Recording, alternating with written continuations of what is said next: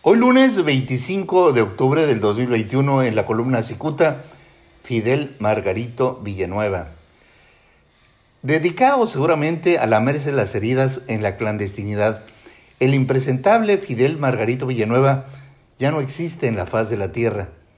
Por si alguien no recuerda quién es este sujeto, Fidel Margarito Villanueva, Ramírez es el creador y dueño de la Asociación Nacional de Protección al Patrimonio de los Mexicanos, conocido como Anapromex, principal promotor del arribo de otro chocolate a suelo mexicano.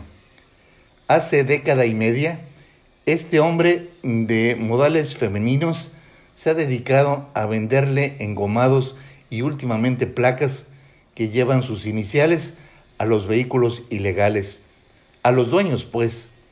Fidel Margarito utiliza medios de comunicación de ciudades fronterizas para vender la promesa de no incautación a los dueños de automóviles ilegales. Oriundo de Ensenada, este tipo promete impunidad y la gente humilde ha caído en sus redes.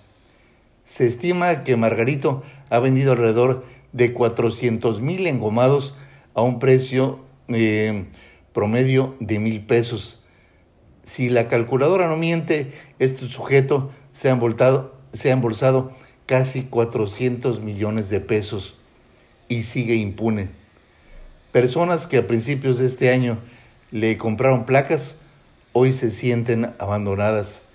El pasado 17 de octubre, es decir, hace menos de una semana, el presidente Andrés Manuel López Obrador firmó un decreto para legalizar los autos chocolate.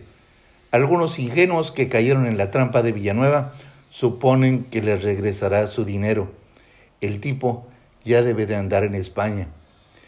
Muchas gracias, les saluda Jaime Flores.